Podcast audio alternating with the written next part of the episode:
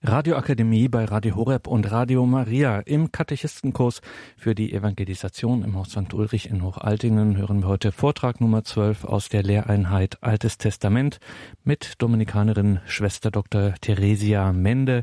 Sie arbeitet beim Institut für Neuevangelisierung in Augsburg. Liebe Teilnehmer des Katechistenkurses in Hochaltingen, liebe Hörer von Radio Horeb, Nachdem Sie nun einige Vorträge zur Einführung in die Geschichte des Volkes Israel sowie in seine prophetischen Schriften gehört haben, möchte ich heute mit Ihnen einen Blick in die Weisheitsliteratur des Alten Testamentes werfen. Unser Thema lautet Weisheit in Israel, Reflexion über Glaube und Atheismus in einer säkularisierten Welt. Nach Jeremia 18,18 18 gibt es im alttestamentlichen Gottesvolk drei Gruppen von autorisierten Lehrern des Glaubens. Die Priester mit ihrer Weisung, die Propheten mit ihrem Gotteswort und die Weisen mit ihrem Rat. Schon von früher Zeit an spielten die Weisheitslehrer in Israel eine bedeutende Rolle. Dies schlug sich in einem reichen weisheitlichen Schrifttum nieder, das im Kanon der katholischen Bibel die Bücher Iob, Sprichwörter, Kohelet, Jesus Sirach und Weisheit umfasst. Auch in andere Bücher der Bibel ist weisheitliches Denken eingeflossen, wie zum Beispiel in manche Psalmen und in Teile der Bücher Tobit und Baruch. Solche Weisheitsliteratur stellt kein Spezifikum Israels dar. Sie war eine beliebte und blühende Literaturgattung im ganzen alten Orient. In Israel kann die Weisheit eine lange Geschichte aufweisen. An ihrem Anfang stand die Sippenweisheit der Nomadenzeit, die sich zum Beispiel im Dekalog, den zehn Geboten, und in frühen Teilen des Buches Amos niederschlug. In der frühen Königszeit entstanden dann eigene Weisheitsschulen am Königshof, die Kontakte zur internationalen Schulweisheit pflegten und von ihnen manche Gedanken und Einflüsse übernahmen. Die spätere Weisheit, insbesondere in der nachexilischen Zeit, wandte sich dann unter dem Druck veränderter historischer Umstände stärker religiösen Themen zu. So wandelte sich die Weisheit Israels von der praktischen Lebensweisheit mehr und mehr zur theologischen Weisheit. Zunächst jedoch kreiste das weisheitliche Denken um die recht profan anmutende Frage, wie kann das menschliche Leben am besten gelingen? Dabei ging es weder um philosophische Seinserkenntnis noch um theologische Lehre, sondern allein um praktische Lebensweisheit. Die Beantwortung der Frage geschah aus der vielfältigen menschlichen Erfahrung und deren Reflexion und drückte sich in verschiedenen literarischen Gattungen aus, wie zum Beispiel in Gleichnisworten, Parallelismen, Bildern und Vergleichen, in der Aufdeckung von Analogien und Ordnungen der Welt, in Mahnworten, Lehrreden, Reflexionen sowie in Fabeln, Parabeln und Allegorien. Inhaltlich lässt sich die Beantwortung der Frage nach dem Gelingen des menschlichen Lebens auf den gemeinsamen Nenner bringen lebe in Übereinstimmung mit der vorgegebenen Weltordnung, die den gesamten Kosmos sowie den Menschen in ihm umfasst. Dabei war für Israel klar, diese Weltordnung wurzelt in Gottes Wollen und Wirken, da er der Schöpfer ist. Für den heutigen Betrachter der alttestamentlichen Weisheit erscheinen viele Texte profan. Sie sind es aber nicht, wenn man bedenkt, dass nach alttestamentlicher Auffassung die gesamte Schöpfung von der Weltordnung Gottes des Schöpfers durchwirkt ist und sie somit die Existenz des Menschen stets vor den Augen des Schöpfers vollzieht. Hinzu kommt, dass Israel auch in der älteren Weisheitstradition Yahweh selbst öfters direkt nennt, wie zum Beispiel in Sprüche 12, 22. Lügnerische Lippen sind dem Herrn ein Gräuel, doch wer zuverlässig ist in seinem Tun, der gefällt ihm. So der Text. Menschliche Erfahrung und göttliche Offenbarung sind für die Weisheitslehrer Israels keine grundsätzlich getrennten Sphären. Dennoch bildet sich in nachexilischer Zeit mehr und mehr die Erkenntnis heraus, dass Gott der eigentliche Weisheitslehrer ist, der durch seine Knechte und Propheten seinem Volk Weisheit übermittelt. So sagt Mose zu Israel in Deuteronomium 4, 5 bis 6, Hiermit lehre ich euch, wie es mir der Herr, mein Gott, aufgetragen hat, Gesetze und Rechtsvorschriften. Ihr sollt auf sie achten und sollt sie halten, denn darin besteht eure Weisheit und eure Bildung. Unter dem Einfluss der nachexilischen Verknüpfung von menschlicher Erfahrung und göttlicher Offenbarung sind zum Beispiel die Kapitel 1 bis 9 im Buch der Sprüche entstanden. Sie enthalten im Wesentlichen eine weisheitliche Reflexion der im Buch Deuteronomium und in den Propheten überlieferten Offenbarungsinhalte. Der Weisheitslehrer dargestellt wie ein Vater, der seinen Sohn belehrt, hält hier seinen Lesern das Beglückende einer Weisheit vor Augen, die umfangen ist von der Weisheit Jahwes, des Schöpfers. So schreibt er zum Beispiel in Sprüche 3, 13 bis 19, Wohl dem Mann, der Weisheit gefunden, dem Mann, der Einsicht gewonnen hat. Denn sie zu erwerben ist besser als Silber, sie zu gewinnen ist besser als Gold. Sie übertrifft die Perlen an Wert, keine kostbaren Steine kommen ihr gleich. Langes Leben birgt sie in ihrer Rechten, in ihrer Linken Reichtum und Ehre. Ihre Wege sind Wege der Freude, all ihre Pfade führen zum Glück. Wer nach ihr greift, dem ist sie ein Lebensbaum, wer sie festhält, ist glücklich zu preisen. Der Herr hat die Erde mit Weisheit gegründet und mit Einsicht dem Himmel befestigt. Diese Weisheit ist nicht mehr das Ergebnis menschlichen Mühens, sondern ein göttliches Angebot. Sie wird nicht erworben, sondern gefunden, Sie ist besser als Silber und Gold, sie übertrifft jede Perle an Wert. Kein Edelstein kommt ihr gleich. Sie schenkt Reichtum, Ehre, Freude und Glück und ist dem, der sie besitzt, ein Garant für das Leben. Darum ist es nicht verwunderlich, dass in einem weiteren Schritt der Weisheitslehrer selbst zurücktritt, um diese göttliche Weisheit selbst als personifizierte Größe in den Vordergrund treten zu lassen so in Sprüche 1.20 folgende, 8.1 folgende und 9.1 folgende. So tritt sie zunächst in Sprüche 1.20 folgende wie ein Prophet auf, der zu Buße und Umkehr mahnt, erhebt aber zugleich auch den Anspruch, mehr zu sein als ein Prophet, wenn sie zum Beispiel in 1.23 wie Gott verspricht, ihren Geist auszugießen und ihre Worte kundzutun. In Sprüche 8, 1 bis 12 erscheint sie als eine werbende, segenverheißende Ratgeberin und in Sprüche 9, 1 folgende als eine Gastgeberin, die zu einem reich vorbereiteten Mahl einlädt. In Sprüche 8, 22 enthüllt sie schließlich ihr letztes Geheimnis. Sie stellt sich vor als die, der Gott vor aller Schöpfung Leben gab die schon zugegen war, als er die einzelnen Schöpfungswerke ins Dasein rief, und die zu besitzen oder nicht zu besitzen, Leben oder Tod bedeutet. Wer mich findet, heißt es in Sprüche 8, 35 bis 36, wer mich findet, findet das Leben und erlangt das Gefallen des Herrn. Doch wer mich verfehlt, der schadet sich selbst. Alle, die mich hassen, lieben den Tod. Eine solche fast gottähnliche Darstellung der Weisheit lässt die viel diskutierte Frage hochkommen, ob es sich bei ihr nur um eine rein poetische Personifizierung handelt oder ob der Verfasser an mehr denkt.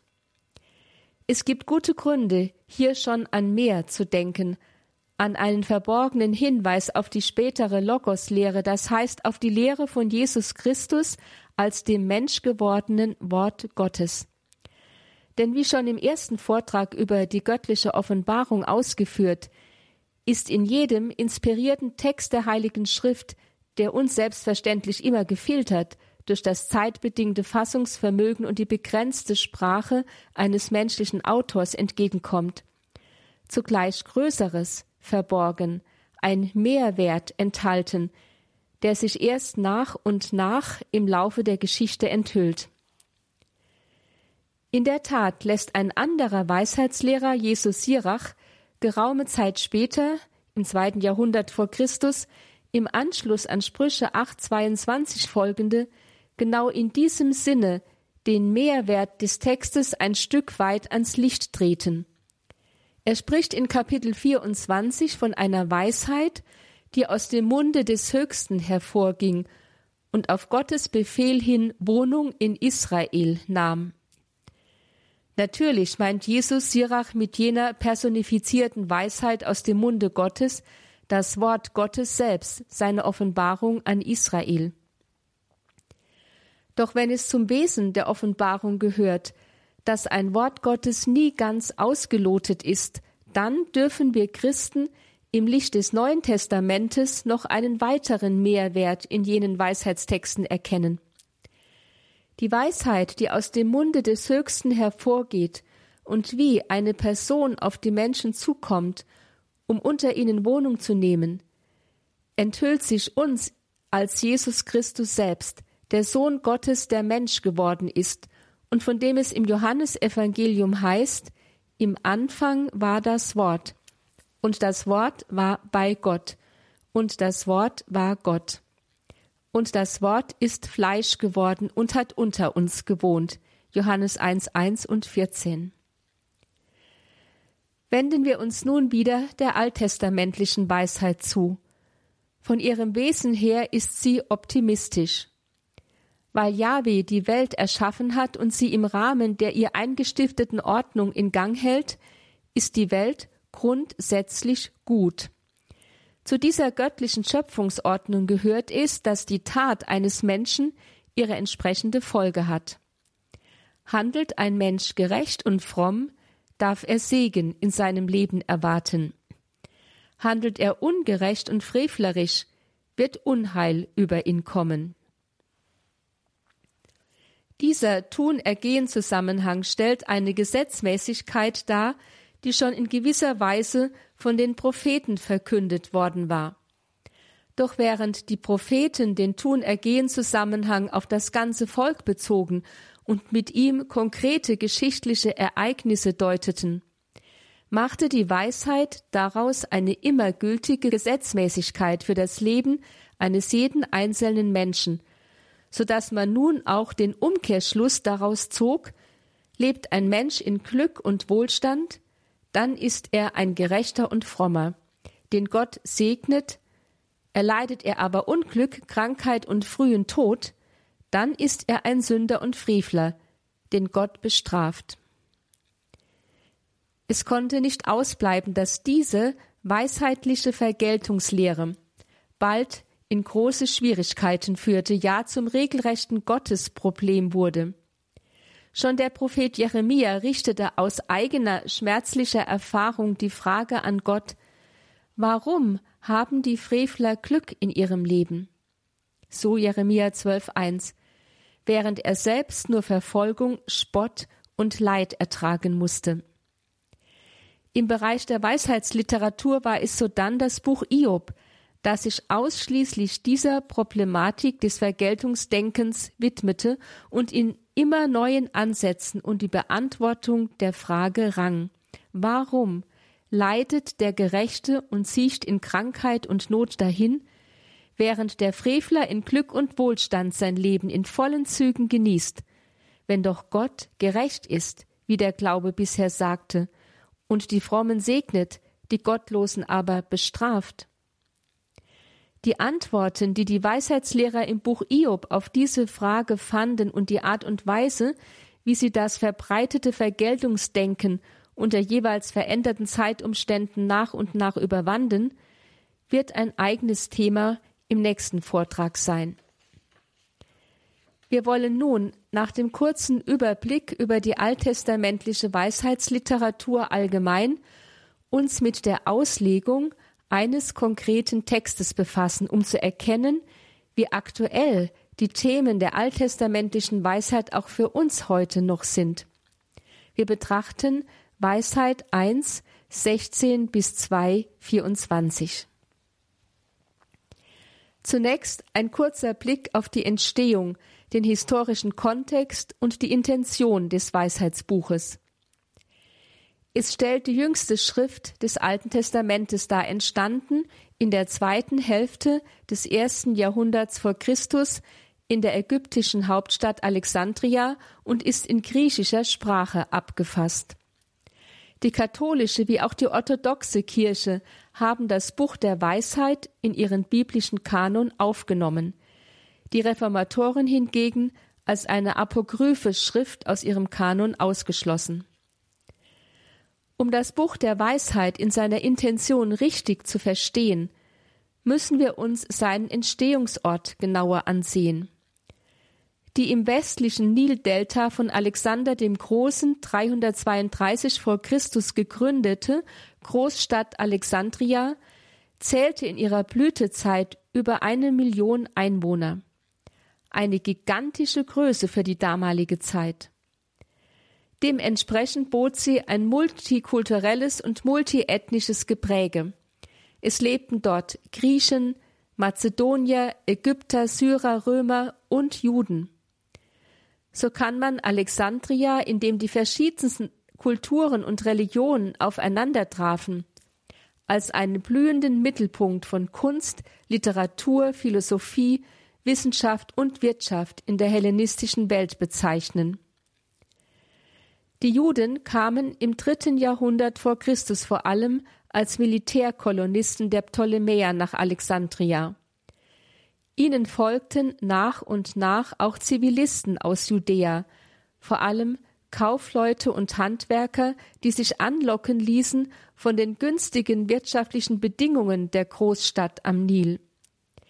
Sie bewohnten zwei von fünf Stadtvierteln mit zahlreichen Synagogen und Lehrhäusern so konnte es nicht ausbleiben, dass diese bemerkenswert starke jüdische Bevölkerungsgruppe in Alexandria mehr und mehr gesellschaftlich-politische Bedeutung erlangte und dementsprechend auch die offizielle Sprache des Landes, nämlich Griechisch, erlernte.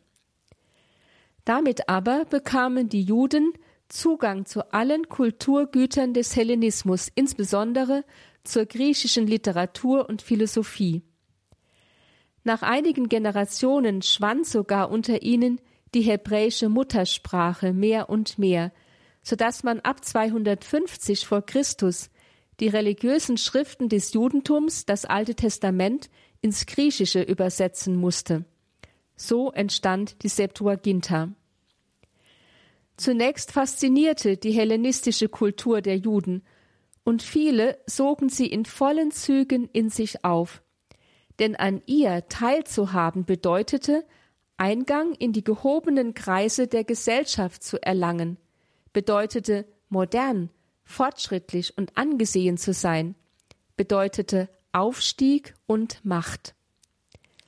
Doch zugleich barg diese Annäherung an die griechische Kultur auch eine große Gefahr in sich. Denn die zahlreichen philosophischen Lehren, die auf die Juden einstürmten, waren nicht nur auf einem anderen religiösen, meist polytheistischen Hintergrund entstanden, sondern vertrate nicht selten auch einen krassen Atheismus. So schreibt zum Beispiel der Komödiendichter Alexis im vierten, dritten Jahrhundert vor Christus Wir wollen uns freuen, solange es möglich ist, das Leben zu nähren. Das Geschick wird dich erkalten lassen zur festgesetzten Zeit. Du wirst nur das haben, was du isst und trinkst. Alles, was übrig bleibt, ist Staub, ob Perikles, Kotros oder Kimon. Soweit Alexis. Wie sollte man also mit dem Einbruch einer solchen rein diesseitigen, säkularen, ja teilweise sogar atheistisch-nihilistischen Kultur in die jüdische Denk- und Lebenswelt fertig werden? Sollte man sich ihrer Faszination verschließen und sich isolieren? Oder konnte man es wagen, sich auf sie einzulassen? Ja, musste man sich nicht auf sie einlassen, wenn man irgendwie in dieser fremden Welt überleben und nicht den Anschluss verlieren wollte. Wenn man mitreden und mitgestalten wollte. Doch das sich einlassen auf die Moderne barg auch die Gefahr einer religiösen Assimilation in sich. Was also ist zu tun? Mit diesen schwerwiegenden Fragen hatten sich die Verantwortlichen für den jüdischen Glauben, die schriftgelehrten Weisen in Alexandria auseinanderzusetzen. Das Buch der Weisheit stellt in diesem Kontext ein Versuch dar, der jüdischen Glaubensverkündigung zwar einerseits eine zeitgemäße, dem Hellenismus gegenüber offene Form zu geben, ohne jedoch andererseits die Überlieferungen des eigenen Glaubens an den einen Gott Yahweh zu verwässern oder gar aufzugeben. So wird dieses jüngste Buch des Alten Testamentes, obgleich es in der modernen Sprache des Hellenismus, das heißt in Griechisch abgefasst ist, zu einer eindringlichen Warnung an all diejenigen, die in Gefahr standen, ihren Glauben an Jahwe aufzugeben und sich dem säkularen Denken ihrer Zeit anzupassen oder die dies gar schon getan hatten. Ihnen will das Buch zeigen, was bei ihrer Entscheidung gegen den Gott der Offenbarung auf dem Spiel steht. Die Verse Weisheit 1,16 bis 2,24, die wir nun des Näheren betrachten wollen, sind im Stil einer Rede von Menschen verfasst, die sie selbst ausdrücklich als Gottlose, als Atheisten bezeichnen. Sie geben in geradezu frivolen Redewendungen ihre atheistische Lebensauffassung kund, um ihr dann in spöttischem, ja verächtlichem Ton den gottesfürchtigen Lebenswandel des Gerechten bzw. Gläubigen gegenüberzustellen. Diese Rede der Gottlosen wird gerahmt von einer Stellungnahme des Autors des Weisheitsbuches, in der der Weg der Gottlosen als ein schmählicher Irrtum bezeichnet wird, der Weg der Gläubigen hingegen als erfolgreich und zukunftsweisend. Lesen wir nun Weisheit 1,16. Die Gottlosen riefen ihn, gemeint ist der Tod, mit Taten und Worten herbei. Sie sehnten sich nach ihm wie nach einem Freund. Sie schlossen einen Bund mit ihm, denn sie sind würdig, ein Anteil von jenem zu sein. Der Text beginnt mit der Schilderung einer eigenartigen Todessehnsucht der Gottlosen. Was soll diese Todessehnsucht? Sind die Gottlosen allesamt depressive, selbstmordgefährdete, psychisch labile Menschen? Durchaus nicht. Das werden die Verse 2,6 bis 12 noch erkennen lassen.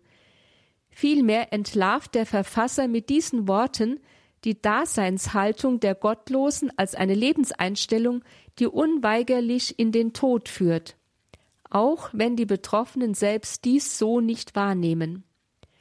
So meint der Satz, sie riefen den Tod mit ihren Taten und Worten herbei, so viel wie sie betreiben ihre eigene Selbstzerstörung.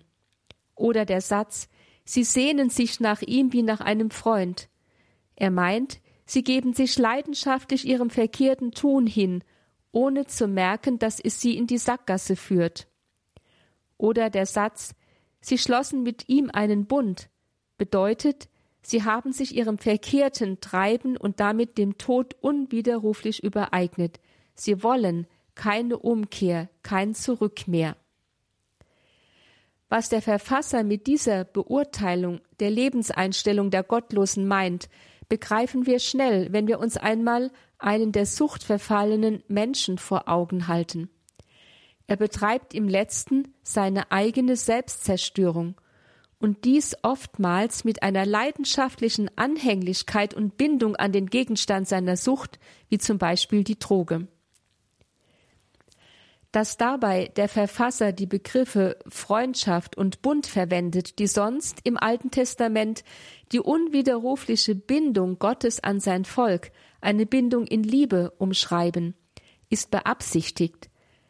Auf diese Weise tritt die Perversion der Haltung der Gottlosen umso deutlicher zutage, denn während dem Gläubigen als Freund und Bundespartner des ewigen Gottes die Würde der Unvergänglichkeit verheißen ist, 223, besteht die Würde des Gottlosen, der quasi mit den vergänglichen Gütern dieser Welt einen Bund geschlossen hat, darin, an deren Vergänglichkeit und damit am Tod seinen Anteil zu haben. Nach dieser Stellungnahme des Verfassers aus der Sicht des Glaubens kommen die Gottlosen selbst zu Wort.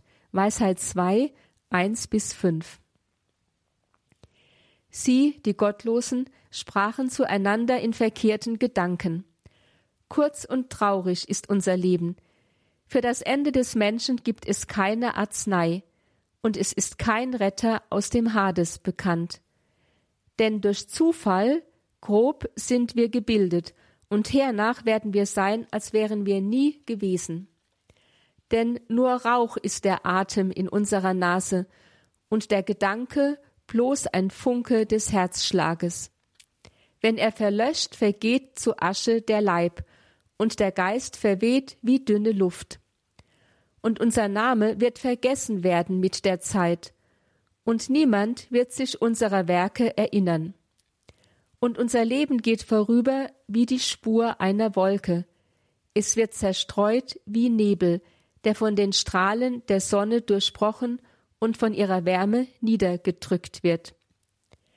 Denn unser Leben ist nur der Vorübergang eines Schattens, und es gibt keine Rückkehr an unserem Ende, denn das ist versiegelt und keiner kann es wenden. Wer hätte gedacht, dass eine solche Rede in den heiligen Schriften der Bibel zu finden ist? Diese Verse offenbaren die erschütternde Lebenseinstellung eines Menschen, der den Glauben an Gott und ein Leben nach dem Tod verloren hat. Ein uralter Text und doch ganz modern. Selbst Bertolt Brecht, ein Dichter des 20. Jahrhunderts, kann diesen Text nicht mehr toppen, wenn einem seiner Gedichte schreibt, lasst euch nicht verführen, es gibt keine Wiederkehr. Der Tag steht in den Türen, ihr könnt schon Nachtwind spüren, es kommt kein Morgen mehr. Ihr sterbt mit allen Tieren, und es kommt nichts nachher. Soweit Bertolt Brecht. Ein Mensch, der nicht an Gott glaubt, kann sein Leben streng genommen nur materialistisch sehen. Es ist dann, wie alle anderen Phänomene der Welt, eine rein diesseitige Größe, die nach den Gesetzmäßigkeiten der Materie funktioniert. Von kurzer Dauer wird es am Ende von Zerfall und Tod verschlungen. Rückblickend entwertet der Tod das Leben vollständig. Durch Zufall entstanden, ist es nur kurz und traurig, dann verlöscht es, verweht, vergeht wie Rauch, Schatten, Nebel. Und hernach wird der Mensch sein, als wäre er nie gewesen. Bei dieser Schilderung des Lebens geben sich die Gottlosen in Weisheit 2, 1 bis 5 einerseits erschreckend illusionslos realistisch, andererseits liegt ein Hauch von Schwermut über ihrer Betonung von Flüchtigkeit und unwiderruflicher Vergänglichkeit des Lebens, als ahnten sie, was sie mit der Preisgabe ihres Glaubens an Gott, den Schöpfer und Herrn des Lebens, verloren haben. Dieses insgeheime Wissen um den Verlust wird dadurch deutlich, dass die Gottlosen die Aussichtslosigkeit ihres Lebens exakt als Kontrastprogramm zu den Verheißungen Jahwes beschreiben. Erstens, Sie sagen in Vers 1b, für das Ende des Menschen gibt es keine Arznei. Dieser Vers erinnert an Exodus 1526, wo Gott seinem Volk nach der Rettung aus der Gewalt der Ägypter am Schilfmeer versichert, ich bin Yahweh, dein Arzt. Doch der Gottlose verneint diese Zusicherung Gottes in Weisheit 2.1b schlicht weg. Zweitens, in Vers 1c spricht der Gottlose, es ist kein Retter aus dem Hades bekannt. Auch diese Aussage steht in krassem Widerspruch zu der in jener Zeit im Judentum schon längst gewachsenen Hoffnung auf die Auferstehung der Toten. Sie wird schon im dritten Jahrhundert vor Christus im Io-Buch klar artikuliert. Ich weiß, dass mein Erlöser lebt und dass er sich als letzter über dem Staub erhebt. Und wenn meine Haut, mein Leben ist gemeint, dahin ist, sie haben diese so zerfetzt, und ohne mein Fleisch werde ich Gott schauen. Iob 19, 25 bis 26. Und schließlich wird die Auferstehungshoffnung im zweiten Jahrhundert vor Christus in den Makkabäerbüchern voll entfaltet. Dort halten die zu Tode gemarterten Brüder und ihre Mutter dem Tyrannen Antiochus IV. entgegen, Gott hat uns die Hoffnung gegeben, dass er uns wieder auferweckt. Darauf warten wir gern, wenn wir jetzt von Menschenhand sterben. 2 Makkabäer 7,14 Doch der Gottlose in Weisheit 2,1c behauptet schlichtweg das Gegenteil. Drittens, in Vers 2a sprechen die Gottlosen, durch Zufall sind wir gebildet. Diese Auffassung von der Entstehung des Menschen widerspricht diametral der alttestamentlichen Tradition, nach der Gott den Menschen nach einem klaren Willensentschluss erschaffen hat. Und dies nicht als ein zufälliges Etwas, sondern als sein Ebenbild und als Herrscher über die ganze Schöpfung. Lasset uns den Menschen machen als unser Abbild uns ähnlich. Sie sollen herrschen über die Fische des Meeres und so weiter. Genesis 1,26. Der Gottlose in Weisheit 2a hingegen leugnet offen jene Tradition. Viertens. In Vers 2c spricht der Gottlose nur Rauch, hebräisch Ruach, ist der Atem in unserer Nase. Diese Aussage klingt wie ein Hohn auf den zweiten Schöpfungsbericht, wo Gott nach Genesis 2,7 dem Menschen selbst seinen Lebensatem einhaucht und ihn damit nicht nur über alle übrigen Geschöpfe erhebt, sondern auch zu seinem Geliebten gegenüber macht. Fünftens. In Vers 4a-b sagen die Gottlosen, unser Name wird vergessen werden mit der Zeit, und niemand wird sich unserer Werke erinnern. Mit dieser Aussage widersprechen die Gottlosen einer breiten biblischen Tradition, wie sie insbesondere im Buch Jesaja überliefert ist. Dort überbringt zum Beispiel ein mit Namen unbekannter Prophet in nachexilischer Zeit, den die Forschung Deutero Jesaja nennt, seinem verzweifelten Volk das tröstliche Gotteswort. Ich habe dich geschaffen, du bist mein Knecht Israel, ich vergesse dich nicht. Jesaja 44, 1b.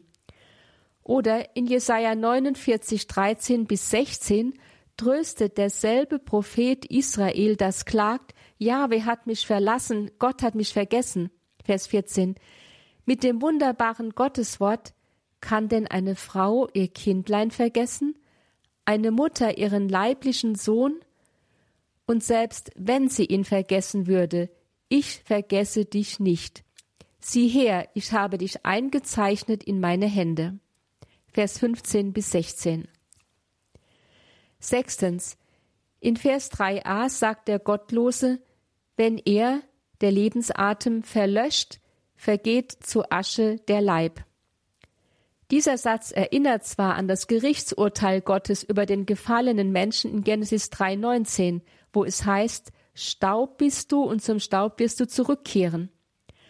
Doch übergeht der Gottlose das Wissen der jüdischen Glaubenstradition um die Verheißung, dass Gott einst das Gerichtsurteil wieder aufheben und den Menschen aus dem Staub, das heißt dem Todesschicksal, befreien wird.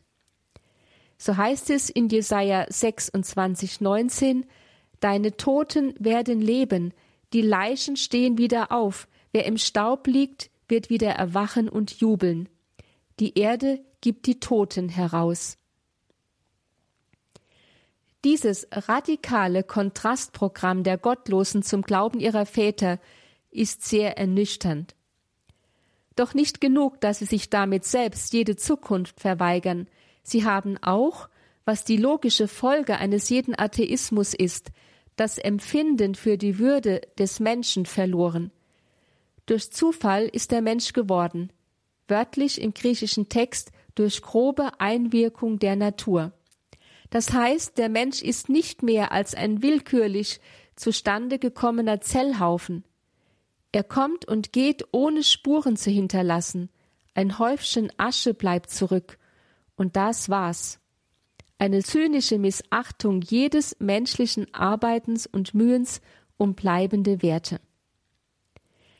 Wenn wir an dieser Stelle innehalten und bedenken, dass Sprache und Inhalt dieser Texte ja nicht neu sind, sondern weit verbreitete philosophische Lehren jener Zeit aufgreifen, und wenn wir des Weiteren bedenken, dass ähnliche Gedanken durch alle Jahrhunderte hindurch bis in unsere Gegenwart hinein geäußert wurden und werden, dann verstehen wir, wie stark die Juden in Alexandria mitten in einem säkularen Kulturraum in Gefahr standen, ihren Glauben als nicht mehr zeitgemäß zugunsten philosophischer Modeströmungen über Bord zu werfen.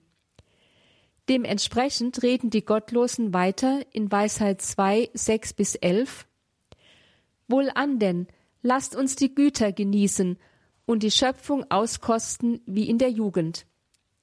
Wir wollen uns füllen mit erlesenem Wein und Salböl und keine Frühlingsblume soll uns entgehen. Wir wollen uns begrenzen mit Rosen, ehe sie verwelken. Keine Wiese sei von unserer Ausgelassenheit verschont. Überall wollen wir Zeichen der Fröhlichkeit zurücklassen, denn dies ist unser Anteil und dies unser Erbe. Wir wollen den armen Gerechten unterdrücken, nicht die Witwe schonen, noch Ehrfurcht zeigen vor dem grauen Haar des Alten. Vielmehr sei unsere Stärke das Gesetz der Gerechtigkeit, denn das Schwache erweist sich als nutzlos. Ist das Leben tatsächlich so, wie es die Gottlosen in Vers 1 bis 5 beschreiben, dann gibt es nur eine logische Schlussfolgerung. Freu dich des Lebens, solange du es noch hast. Pflücke die Rose, ehe sie verblüht. Verblüffend ist die Ähnlichkeit des trivialen Volksliedes von Martin Usteri aus dem 18. Jahrhundert mit unserem Text aus dem Weisheitsbuch 50 vor Christus. Aber dies verwundert nicht. Ist der Atheismus kein speziell neuzeitliches und auch kein antikes, sondern ein Menschheitsphänomen, das in allen Generationen vorkommt, dann auch die daraus resultierende materialistisch-hedonistische Lebenseinstellung. Lasst uns das Leben genießen und alles herausholen, was es hergibt. Diese Lebenseinstellung ist es, die die Gottlosen in den Versen 6 bis 11 breit entfalten. An erster Stelle steht die Aufforderung zum Lebensgenuss, zum Auskosten von allem, was das Leben an Möglichkeiten bietet. Es ist klar, wenn das Leben so ausgehöhlt ist, wie in Vers 1 bis 5 beschrieben, allein von Zufall und Tod bestimmt, dann klammert sich der Mensch umso mehr an die Dinge dieser Welt und sucht hier nach Befriedigung und Sicherheit. Und er tut dies mit einer größtmöglichen Verbissenheit, da er ja nicht weiß, wie lange seine Lebensspanne noch dauert, wie in der Jugend, das heißt mit Leidenschaft und bedenkenloser Gier, verfolgt er das Ziel eines hemmungslosen Lebensgenusses. Wir wollen uns füllen mit erlesenem Wein. Vers 7a. Ergänzt wird diese Aussage mit dem Hinweis auf ein sexuelles sich Ausleben des Gottlosen. Denn die Begriffe Blume, Rose und Wiese sind in der damaligen Zeit geläufige Umschreibungen für das Weibliche. Keine Frühlingsblume, das heißt keine Frau soll uns entgehen, und keine Wiese, das heißt keine Frau sei von unserer Ausgelassenheit, das heißt unserer sexuellen Gier verschont. Vers 7 bis 9. Wir wollen uns mit Rosen, das heißt mit Frauen begrenzen, ehe sie verwelken. Vers 8. Begründet wird dieser hemmungslose Lebensgenuss mit dem Hinweis, dass der Mensch ein Recht darauf habe, dass er Anteil und Erbe des Menschen sei. Anteil und Erbe sind ursprünglich Begriffe aus der Erwählungstheologie Israels. Gott schenkt seinem Volk zum Beispiel das Land Kanaan als Erbe. Jeder Israelit hat Anteil an diesem Gott geschenkten Land und seinen Erträgen, Anteil und Erbe. Das sind also Gaben, über die der Mensch keine Verfügungsgewalt besitzt. Die Gottlosen, die die Güter der Erde als ihr Anteil und Erbe betrachten und hemmungslos an sich reißen, stellen damit die Gottesordnung, das heißt die ethischen Maßstäbe dieser Welt auf den Kopf und machen sich selbst zu Gott. Damit aber werden sie unweigerlich zu Unmenschen gegenüber ihren Mitmenschen. Die Folge einer solch materialistischen Lebenseinstellung ist eine rücksichtslose Selbstbehauptung, in der allein das Recht des Stärkeren gilt. Ehrfurcht und Achtung vor der Würde des anderen spielen keine Rolle mehr. Schamlos werden Unterdrückung, Missachtung und Ausbeutung zur Selbstverständlichkeit erhoben, die man tut, die jeder tut. Das Recht des Stärkeren ist das beherrschende Gesetz in der Gesellschaft. Allem Schwachen, Unproduktiven hingegen wird das Recht zu leben abgesprochen. Erinnert dies nicht bis in die Sprache hinein an eine sehr dunkle Phase unserer deutschen Geschichte? Und heute? handelt unsere Gesellschaft anders, wenn sie unzähligen wehrlosen Menschen schon im Mutterleib das Recht auf Leben verweigert. Wo Gott aus dem Leben verdrängt wird, wo demzufolge der Mensch sich selbst mit seinen hemmungslosen Wünschen zum Gesetz macht, dort entsteht unwillkürlich ein Gegenprogramm zur ethischen Weltordnung Gottes. Das aber hat zur Folge, dass derjenige, der sich diesem atheistischen Gegenprogramm widersetzt, der am Glauben an Gott festhält und nach der ethischen Weltordnung Gottes zu leben versucht, automatisch zum Feind wird. Und dieser Feind wird bestenfalls belächelt, im Normalfall aber angegriffen und bekämpft. Darauf weisen nun die folgenden Verse 12 bis 16 hin. Es heißt dort, wir wollen dem Gerechten auflauern, denn er ist uns unbequem. Er hält uns unsere Werke vor und tadelt uns wegen unserer Gesetzesübertretungen und klagt uns wegen unserer Übertretungen der Zucht an. Er rühmt sich, Gottes Erkenntnis zu haben und nennt sich selbst Kind, Knecht Gottes. Er hat unsere Gedanken aufgedeckt. Sein Anblick ist uns unerträglich weil sein Leben sich von den anderen unterscheidet und seine Wege so fremdartig sind. Für Heuchler hält er uns und hält sich von unseren Wegen fern wie von Unrat. Er preist das Ende des Gerechten und rühmt sich damit, Gott zum Vater zu haben. Die Verse beschreiben, wie die Gottlosen sich mehr und mehr gegen den Gerechten zusammenrotten und sich hineinsteigern in das Feindbild, das sie sich von ihm gemacht haben. Er ist ihnen lästig, denn er ist ihnen ein lebendiger Vorwurf. Ja, er ist ihr schlechtes Gewissen, solange er in ihrer Mitte lebt. Denn er ist ein Mensch, der seine geschöpfliche Begrenzung anerkennt, was sie nicht tun, der infolgedessen akzeptiert, dass nicht er, sondern Gott Gott ist, während sie sich selbst zu Gott machen und der dementsprechend nach den Geboten Gottes lebt, während sie sich selber gesetzt sind und ihr Ethos der hemmungslose Lebensgenuss darstellt. Vers 12. Das heißt aber, der Gerechte oder Gläubige wird dem Gottlosen gefährlich. Denn da er sich auf eine höhere Instanz als sich selbst beruft, besitzt er einen anderen Maßstab, der Profitgier, Macht und untergeordnete Suche nach Lebensgenuss, alles Unrecht und alle Gewalttat, also all das, was die Gottlosen so selbstverständlich tun, entlarvt und fundamental in Frage stellt. Der Gläubige besitzt, würden wir heute sagen, von Gott her die Gabe der Unterscheidung der Geister, womit er das üble Treiben der Gottlosen und dessen Folgen durchschaut und verurteilt. Er hat unsere Gedanken aufgedeckt, stellen die Gottlosen entsprechend fest in Vers 14a. Damit aber kann der Gläubige, was seine Person betrifft, nur Hass und Verfolgung ernten. Sein Anblick ist uns unerträglich. Vers 14b. Bringt er doch das ideologische Fundament der Gottlosen gewaltig ins Wanken. So spitzt sich in den folgenden Versen 17 bis 20 die Verschwörung der Gottlosen gegen den Gerechten dramatisch zu. Lesen wir Kapitel 2, Vers 17 bis 20. Wir wollen sehen, ob seine Worte wahr sind und prüfen, was bei seinem Ende geschieht. Denn wenn der gerechte Sohn Gottes ist, wird er ihm helfen und ihn aus der Hand seiner Feinde befreien.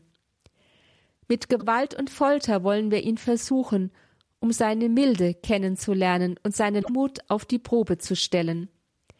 Zu schimpflichem Tod wollen wir ihn verurteilen, denn nach seinen Worten wird es ja für ihn eine Heimsuchung geben, das heißt, Gott wird ihm helfen. Zunächst planen die Gottlosen, den Gerechten auf die Probe zu stellen. Vers 17. Mit Gewalt und Folter wollen sie ihn in die Enge treiben. Vers 19. Und schließlich zum Tod verurteilen. Vers 20, um zu sehen, ob er standhaft bleibt und Gott die Treue hält. Sarkastisch geben die Gottlosen dabei zu erkennen, dass ihr Todesstoß nicht eigentlich dem Menschen gilt, sondern Gott, als dessen lebendiger Zeuge und Anwalt der Fromme unter ihnen lebt. Die Verse 17 bis 18 erinnern stark bis in die Formulierung hinein an die Passion Jesu nach Matthäus 27, 43.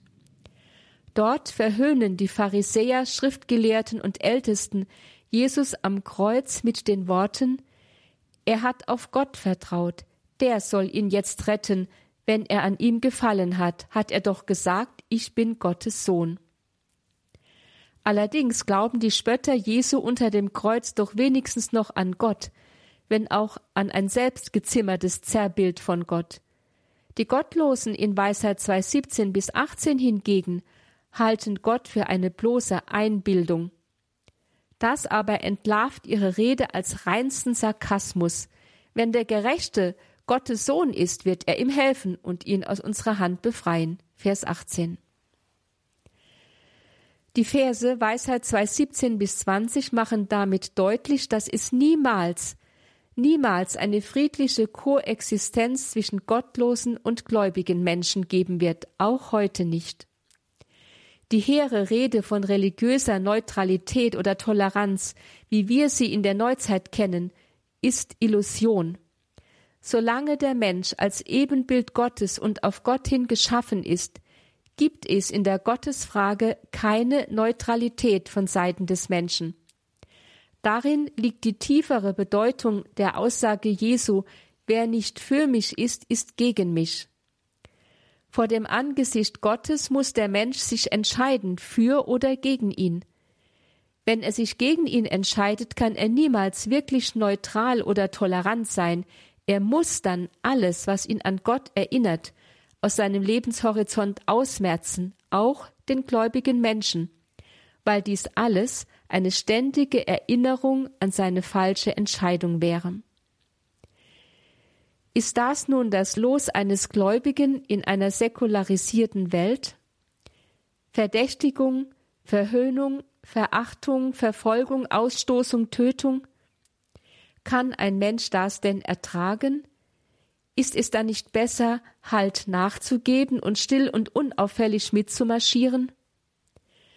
Man muss ja nicht laut mitschreien, man kann ja im Herzen seinen Glauben und seine Ideale bewahren, oder? Sich gegen die alles beherrschende Zeitströmung aufzulehnen, das hat doch keinen Sinn. Daran wird man zerbrechen, oder?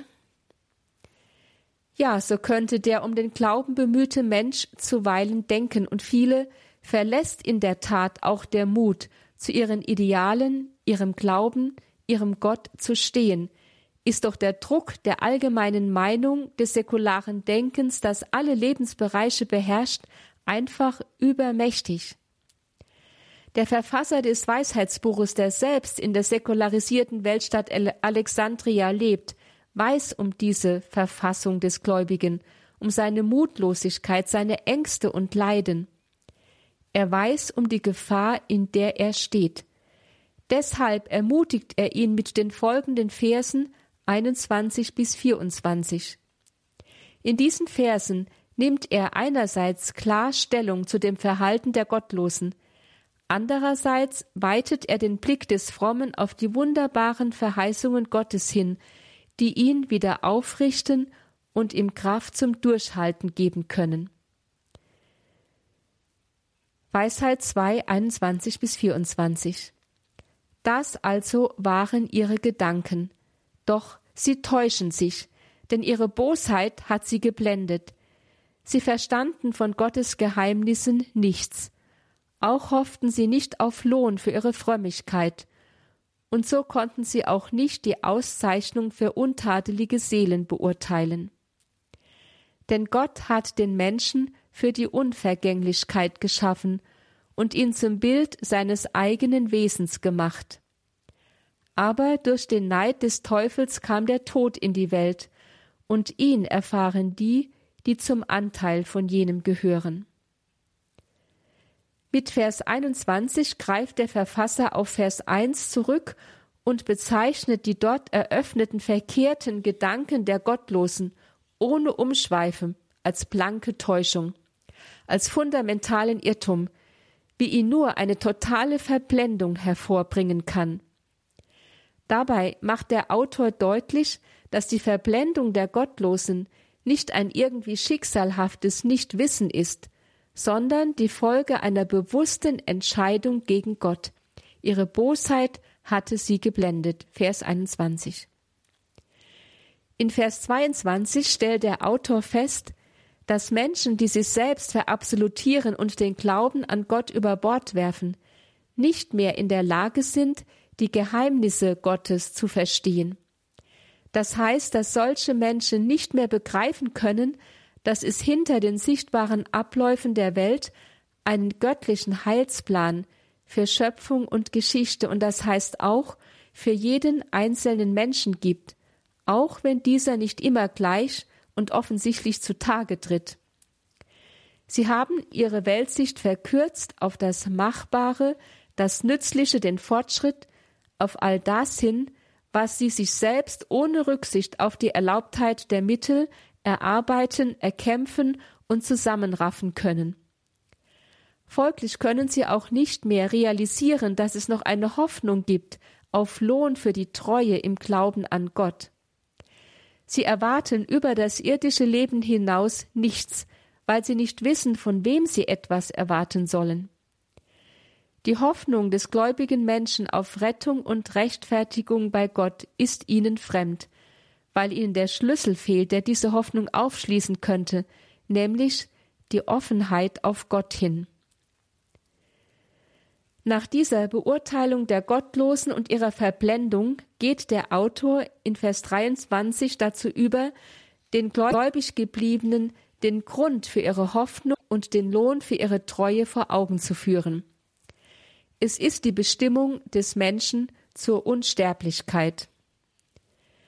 Mit dem Glauben an die Unsterblichkeit des Menschen widerspricht der Autor ausdrücklich der Auffassung der Gottlosen zu Anfang des Kapitels, dass der Tod die alles beherrschende Macht in der Schöpfung sei.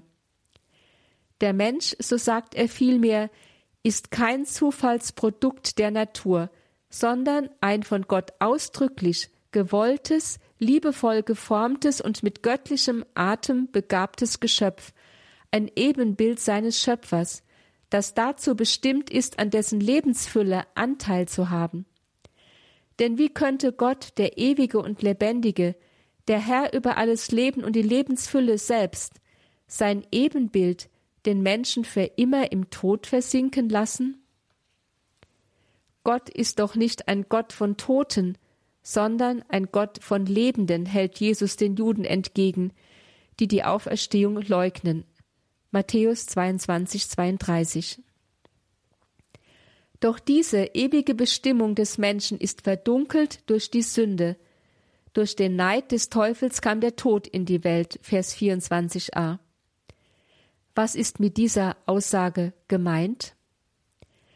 Zunächst einmal, mit dem Tod ist hier natürlich nicht das biologische Sterben des Menschen gemeint, Wir wissen ja, dass sich die Zellen des menschlichen Körpers alle zwei Jahre erneuern und das etwa 40 Mal. Dann ist die Lebenskraft der Zellen erschöpft und der Mensch muss biologisch gesehen sterben. Vielmehr bezieht sich der Autor mit dieser Aussage auf die Erzählung vom Sündenfall in Genesis 3. Der Mensch ist der Verführung Satans auf den Leim gegangen, der ihm vorgaukelte, er könne werden wie Gott, wenn er die Gebote Gottes missachte. Er löste sich also von Gott, seinem Schöpfer und Herrn, über das Leben und hat sich damit selbst und in freier Entscheidung von der Quelle des Lebens getrennt.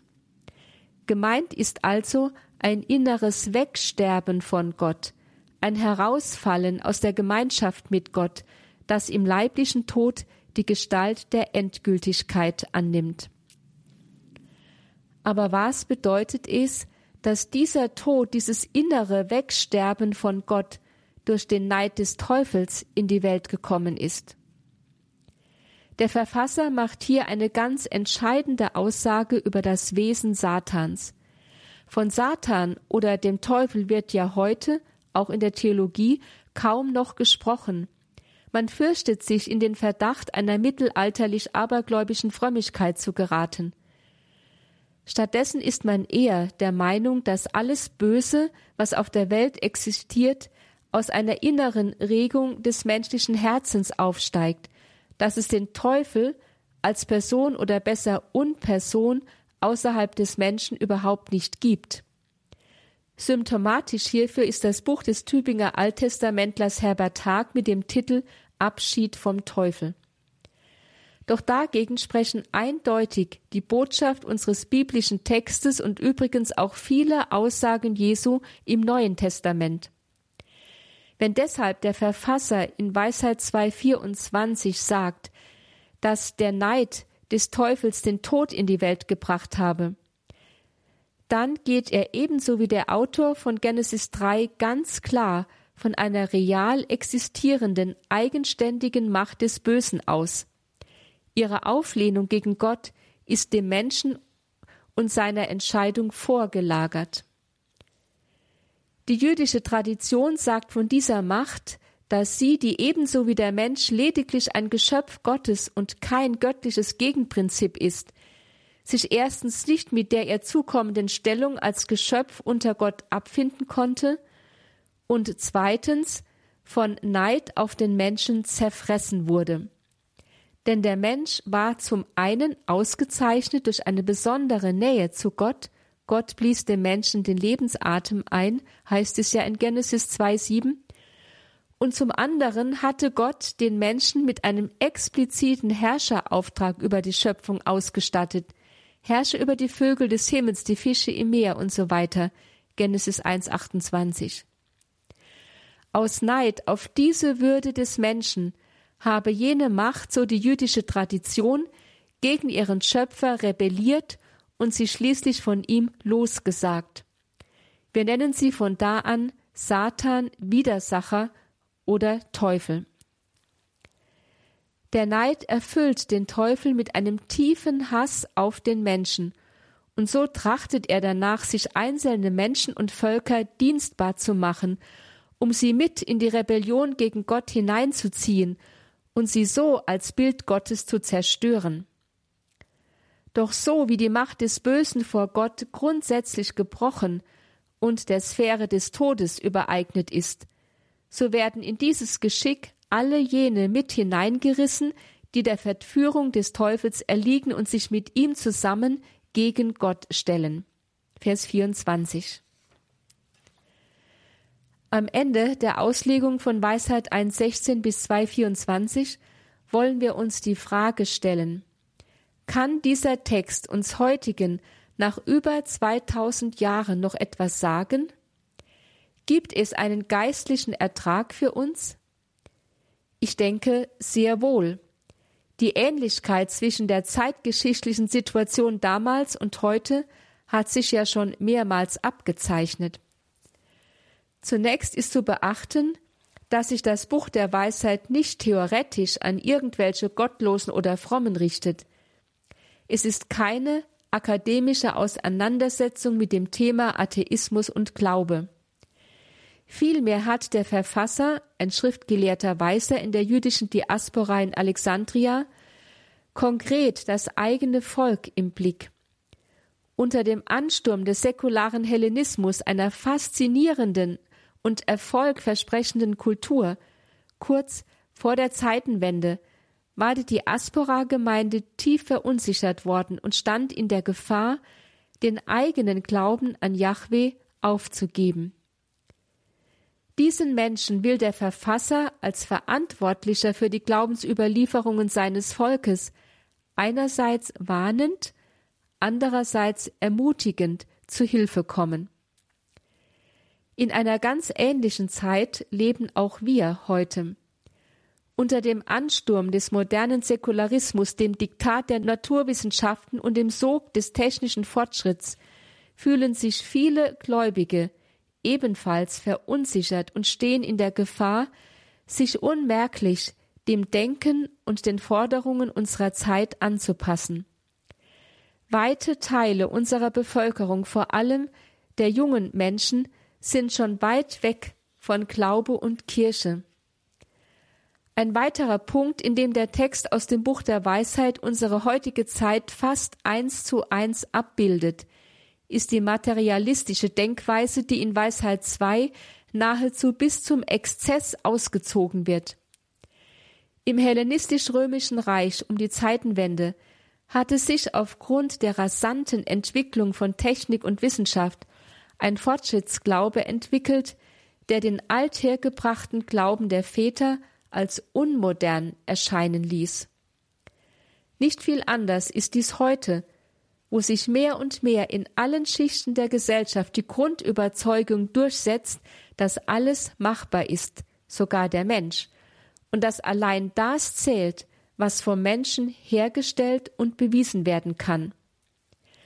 Religion erscheint demgegenüber als rückständig und überflüssig, bestenfalls für ein paar Feierstunden tauglich wie Hochzeit oder Erstkommunion, aber nicht mehr als wirklich das Leben tragend.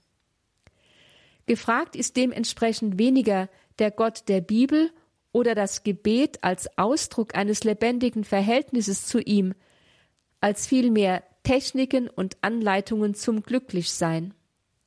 Denken wir an die unüberschaubaren Angebote der Esoterik, deren Charme oder besser Verführungskraft darin liegt, dass sie einen schnellen und schmerzlosen Erfolg versprechen und mir die Machbarkeit meines eigenen Lebens, meines Glücks und scheinbar auch meiner Zukunft vorgaukeln. Doch das Buch der Weisheit zeichnet nicht nur ein düsteres Bild von den Verhältnissen seiner Zeit, es zeigt vielmehr auch, dass man sich angesichts solcher Entwicklungen nicht entmutigen lassen muss. Es zeigt, dass es eine durchaus ernsthafte und kompetente Auseinandersetzung mit dem säkularen Denken der Zeit und ihrer materialistischen Lebensweise gibt. Ja, dass eine solche sogar notwendig ist, weil die im Glauben verunsicherten Stütze brauchen und die vom Glauben sich entfremdenden eine ernsthafte Warnung. So wagt es der Verfasser, der die Überlieferungen seines Glaubens ja bestens kennt, zunächst eine unerschrockene Analyse seiner Zeit zu geben. Ohne Beschönigung weist er darauf hin, dass ein Lebensentwurf ohne Gott eine große Täuschung darstellt, die sich am Ende auflöst wie Nebel, ja, dass ein Leben ohne Gott eine Sackgasse ist, gesäumt von Unmoral und Gewalttat. Es ist das seelsorgerliche Verantwortungsbewusstsein dieser Weisen, das sie zu so klaren und furchtlosen Worten greifen lässt gegen die modernen Zeitströmungen ihrer Zeit. Sie ertragen es nicht, dass der Glaube ihres Volkes in einem Säkularismus abdriftet, der alles Geistliche tötet und schließlich die Gläubigen selbst in die Sackgasse eines praktischen Atheismus treibt. Gibt es nicht auch in unserer Zeit Menschen, die ähnlich unerschrocken ihre Zeit in Blick nehmen, weil sie sich für den Glauben vieler verunsicherter Menschen in der Kirche verantwortlich fühlen.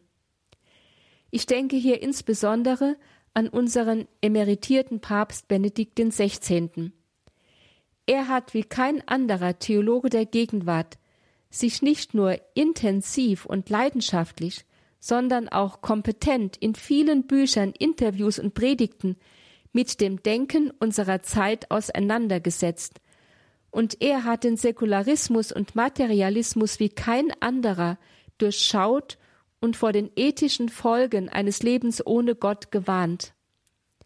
Wenn Gott wegfällt, sagt er, könne alles andere noch so gescheit sein, dann verliere der Mensch unweigerlich seine Würde und seine Menschlichkeit. Und damit brächen die wesentlichen Koordinaten des Lebens zusammen. Doch hat Papst Benedikt auch, ebenfalls wie die Weisen Israels, sich bei aller kritischen Zeitanalyse nicht einfach reaktionär vor der Moderne verschlossen und in die Welt des Glaubens zurückgezogen. Vielmehr spricht er in seinem Interviewband Das Licht der Welt von dem Aufeinanderstoßen zweier geistiger Welten, der Welt des Glaubens und der Welt des Säkularismus, angesichts dessen sich die Frage stelle, wo kann und muss sich der Glaube die Formen und Gestalten der Moderne aneignen und wo muss er Widerstand leisten? Dieses große Ringen durchdringe heute die ganze Welt und er zeigt auf, was nötig ist, um den Kampf zu bestehen. Er schreibt, wir müssen vor allen Dingen versuchen, dass die Menschen Gott nicht aus den Augen verlieren, dass sie den Schatz erkennen, den sie haben, und dass sie dann selber aus der Kraft des eigenen Glaubens heraus in die Auseinandersetzung mit dem Säkularismus treten und die Scheidung der Geister zu vollziehen vermögen. Dieser gewaltige Prozess ist der eigentliche große Auftrag dieser Stunde. Soweit Papst Benedikt. Gott nicht aus den Augen verlieren, das ist auch das große Programm des alttestamentlichen Weisen im Buch der Weisheit. Gott wieder in das Denken und Leben der Menschen zurückzubringen, die Priorität Gottes neu ans Licht zu bringen und zu zeigen, dass es Gott gibt, dass Gott uns angeht und dass er uns antwortet, ist überhaupt das Programm gegen jeden Säkularismus und Materialismus aller Zeiten. Doch dies verlangt echte Umkehr. Und wie geschieht Umkehr? Papst Benedikt empfiehlt, wieder nach dem Wort Gottes zu fragen, es zu studieren, um es als Realität in das eigene Leben hineinleuchten zu lassen, ganz im Sinne des alttestamentlichen Weisen, der betont, dass der Gerechte ein Mensch ist, der nach Gottes Erkenntnis strebt, Vers 13, die er in den heiligen Schriften findet, der sein Leben nach Gottes Geboten, der Torah ausrichtet, Vers 12 und 15, die ebenfalls im Alten Testament überliefert ist und der Gott seinen Vater nennt, Vers 16. Tun wir das heute auch in der Kirche? die Bibel studieren, um der Zeitströmung des Säkularismus angemessen, das heißt von innen heraus begegnen zu können? Wir bräuchten in der Kirche in der Tat wieder einen biblischen Frühling. Verbunden mit jenem Gegenprogramm zum Säkularismus und Materialismus, nämlich der Umkehr zur Priorität Gottes in meinem Leben, was sich realisiert im Studium seines Wortes, begegnet im alttestamentlichen Weisheitsbuch noch ein weiterer Gedanke, der die modernen Zeitströmungen von innen her zu überwinden vermag. Es ist der Glaube an die Unvergänglichkeit des Menschen, an sein ewiges Fortbestehen in der Gemeinschaft mit Gott jenseits der Todesgrenze, so in Vers 23.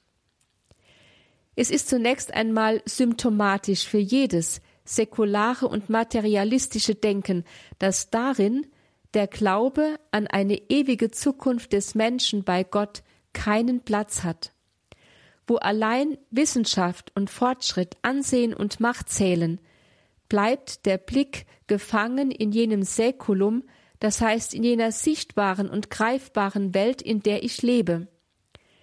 Der Gedanke an ein Überschreiten dieser Welt im Tod muss auf diesem Hintergrund als reine Torheit erscheinen. Das aber hat zur Folge, dass der Tod selbst zu einer Größe wird, mit der man nichts mehr anfangen kann, die man lieber peinlich verschweigt und so weit wie möglich aus dem Leben verdrängt. Erleben wir nicht in unserer Zeit eine solche Verdrängung des Todes im großen Stil? Was sagt uns das über die Lebendigkeit des christlichen Glaubens an die Unsterblichkeit des Menschen und seine ewige Würde in unserer Gesellschaft? Dabei wissen wir Christen heute noch besser als der alttestamentliche Autor, dass Gott uns Menschen im Tod niemals alleine lassen, uns niemals fallen lassen wird. Ist er doch in Jesus Christus nicht nur in unser Menschsein, sondern auch in unseren menschlichen Tod hinabgestiegen. Dort unten im Abgrund unserer letzten Nacht erwartet er uns, um uns an der Hand zu nehmen und herauszuführen in das Licht seiner Auferstehung. Eine solch starke Hoffnung, einen solch frohmachenden Glauben haben wir Christen zu verkünden. Er stellt in sich schon die Überwindung des Säkularismus jeder Zeitepoche dar, eine Überwindung von innen her, vor der der Säkularismus von selbst wie eine verdorrte Frucht vom Baum der Moderne fällt. Verkünden wir also diesen unseren Glauben an Gott, der uns nicht im Tode lässt, der uns gerade im Tod als der Lebendige begegnet, der uns hineinhebt in sein Reich ewiger Liebe, mit allem Selbstbewusstsein, das uns als erlösten Christen zukommt. Geben wir den Menschen unserer Zeit auf diese Weise ihre unsterbliche Würde wieder und bannen wir so die Traurigkeit und Lethargie unserer Zeit. Das war Schwester Dr. Theresia Mende vom Institut für Neuevangelisierung in Augsburg mit dem Vortrag Nummer 12 aus der Lehreinheit Altes Testament im Rahmen des Katechistenkurses für die Evangelisation im Haus St. Ulrich in Hochaltingen. Von dieser Sendung gibt es CD und Podcast. Unser Internetauftritt ist hore.org. Dort finden Sie dann alles weitere. hore.org. Wir gehen jetzt ins Gebet um 21.40 Uhr zur Komplett. Alles Gute und gottesreichen Segen wünscht ihr Gregor Dornis.